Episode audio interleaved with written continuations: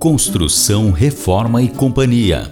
Os caminhos, dicas e informações para a construção da casa e reforma, sem os contratempos com o pedreiro, prazo da obra e evitar desperdício de material. Este podcast tem por objetivo trazer dicas, informações e bastante conhecimento prático sobre o dia a dia da construção civil para as pessoas que precisam construir sua casa ou reformá-la e que acabam passando muitos dessabores ou enganos por não saberem os caminhos para obter o material certo para cada aplicação e os macetes e orientações para não passar despercebidos detalhes que são importantes para o melhor resultado na construção com economia.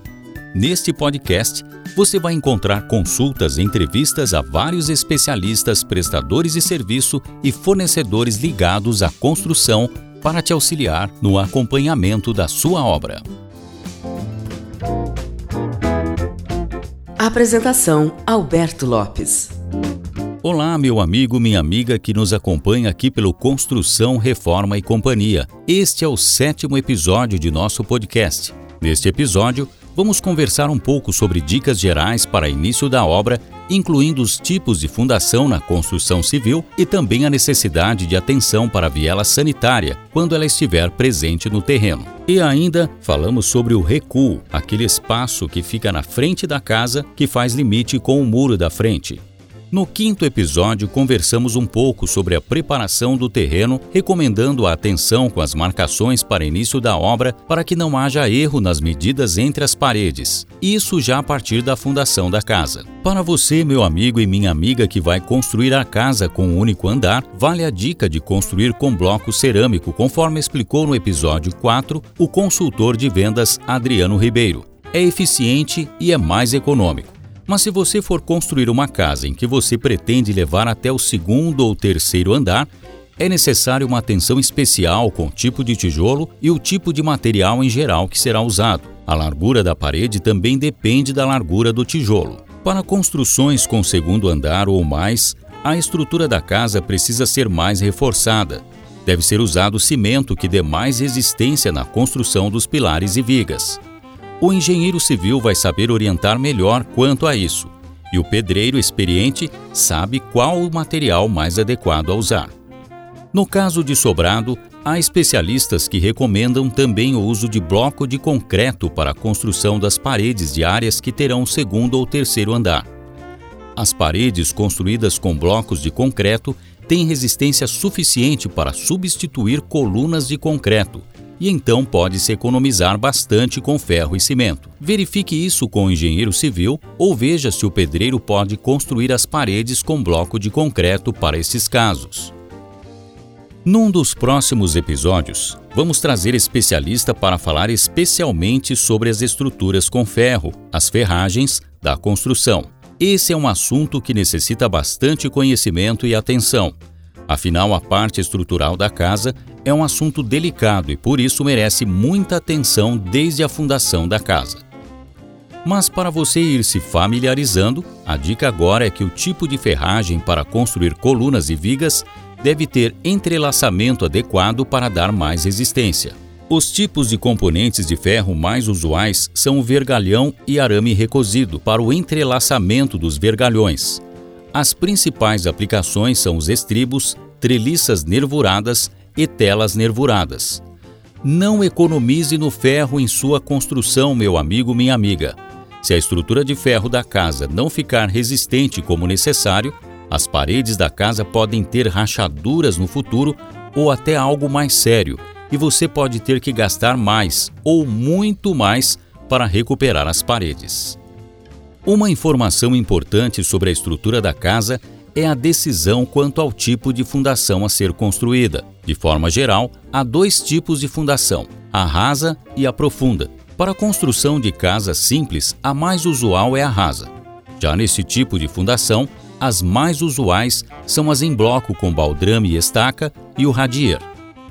Alicerce de blocos com baldrame e estaca são os mais tradicionais, que o pedreiro normalmente está mais acostumado a fazer. Já a fundação radier não é tão comum, mas bastante recomendada para estruturas de casas térreas. É aquela fundação que é como se fosse um tipo de laje sobre o solo. A Radier é uma fundação que permite a construção com mais estabilidade e firmeza, dependendo do terreno. E como já dissemos antes, nunca deixe de impermeabilizar a fundação. Impermeabilizar a fundação é muito importante. A água proveniente do solo afeta o concreto, sua armação, o revestimento das paredes e até a tinta. E ainda contribui para aparecer umidade, fungos e mofo, diminuindo a vida útil da construção. Uma boa impermeabilização das fundações tem custo inferior a 2% da obra. Corrigir problemas causados por umidade posteriormente podem custar muito mais do que isso, meu amigo, minha amiga. Normalmente, se utiliza material à base de petróleo para a impermeabilização. A outra dica de hoje é sobre a existência da viela sanitária no terreno. O projeto e a construção de sua casa precisa considerar a viela, que é uma área reservada da Companhia de Água e Esgoto. Em entrevista com o engenheiro Humberto Moraes, ele nos explicou sobre qual o papel da viela. Na entrevista, ele se refere à Sanasa, que é a Companhia de Água e Esgoto aqui no município de Campinas. Mas considere a companhia do município em que você mora. O engenheiro Humberto Moraes fala ainda sobre o recuo, aquele espaço que fica na frente da casa que faz o limite com o muro da frente. Vamos conferir a breve entrevista com o engenheiro Humberto. Se você já tem a casa da frente construída e você vai construir uma edícula, é, e essa edícula parece que não pode ficar em cima dessa viela em algumas situações e parece que tem algumas situações que pode. Como é que é que funciona isso? A princípio é o seguinte: essa área da viela sanitária é uma área preservada pela Sanasa, porque provavelmente ali passa uma tubulação da Sanasa. O que, que a, Sanasa se resguarda? Ela, se ela precisar de fazer manutenção, ela tem como. Se existe a tua casa em cima dela, é um grande problema.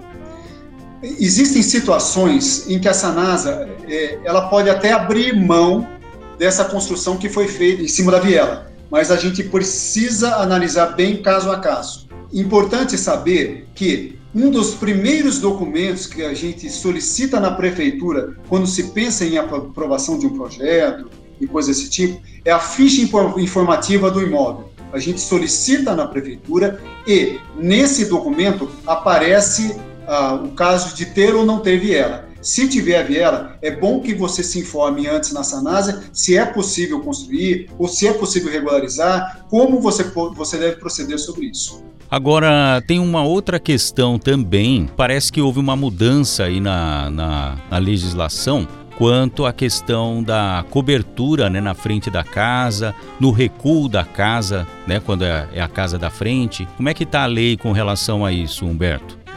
Recentemente, Alberto, teve uma alteração é, na prefeitura sobre o, no, o novo é, a lei de uso e ocupação do solo.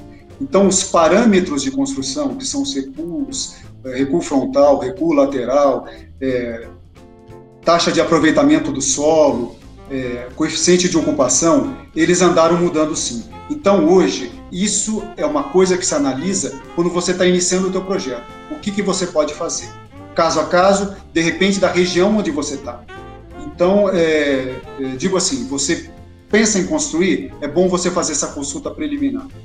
Se você pensa em construir algo comercial, mais ainda, para saber se o, o, zoneamento local permite é, você funcionar aquele comércio, aquele negócio que você quer. E se você gostou deste conteúdo, dê o seu like e compartilhe o podcast Construção, Reforma e Companhia. Entre em contato com a nossa produção pelo e-mail construcalreformaecia@infostudiobrasil.com. Muito obrigado pela sua atenção e até o próximo episódio.